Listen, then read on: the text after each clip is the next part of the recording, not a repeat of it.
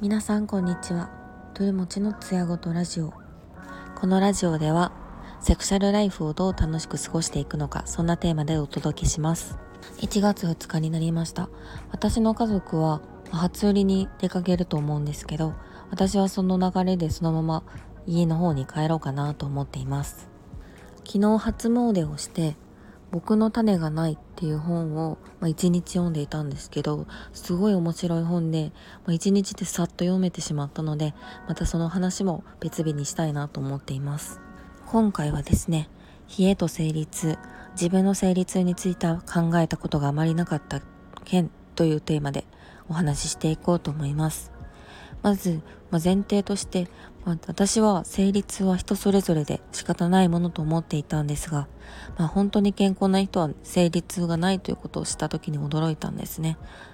私も生理痛は、人並みにある。人並みっていうと、まあ、1日目2日目にお腹が締め付けるような痛みがあって、で、1回痛め止めを飲むともうそれ以降は基本的に落ち着くっていう感じでした。で、今回、その生理痛の仕組みっていうところを知って納得したのと、また、私は漢方美人2という本を読んで、まあ、自分の生理痛に対して、まあ、漢方っていうものを試してみたくなったので話してみようと思います。今回の内容はですね、本から得たことを話しています。自分の生理について違和感を感じる方は、まず産婦人科医で、産婦人科医の先生に見てもらってください。まずは冷えが筋肉痛に影響するということ。冷えると筋肉の伸び縮みに影響します。準備体操せずに体を動かすと、まあ、痛めやすくなってしまうように、子宮も筋肉が動きやすい環境が整っていないと痛みが生じるそうなんですね。まあ、血液が温かいというところから、まあ、その子宮の中でスポンジのように溜まって中に溜まっている、血液が外に出ていくといった仕組みの中から冷えが加速するとも言われています。次に漢方の世界では冷えから来る痛みは交通というふうに言われています、冷えから来る痛みというと、絞ったような痛みだそうです。生理が始まってから2日目までのこうギューッとした痛みは冷えから来てるらしくて私は割とその傾向があるなと思いました。一方チクチクズキズキした痛みというものはまた別のものらしく同じ時期に刺すような痛みがあると原因はおけつだと言われています。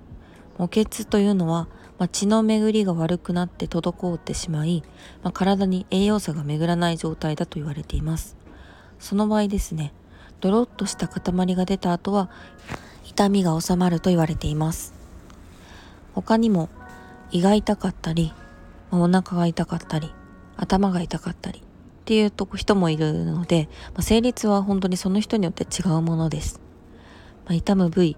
痛む期間痛みの感覚次第で漢方の世界では、まあ、処方するものが変わってくるということで、まあ、私はすぐに痛み止めを飲んでしまっていたんですけど、まあ、生理痛に対してもし、ま漢方薬を使用する際は症状だけでなくその日の体調も考慮してお薬を出してくれるということで、まあ、事前に必ず相談することが大事だというふうに本には書かれていました。まとめると、まあ、成立はしょうがないと諦めるんじゃなくてまずは自分の体調と痛みの種類を把握しておくことで適切な対処をしやすくなるんだなというふうにことでした。で今回私が読んだこの漢方の本で面白かったことなんですが、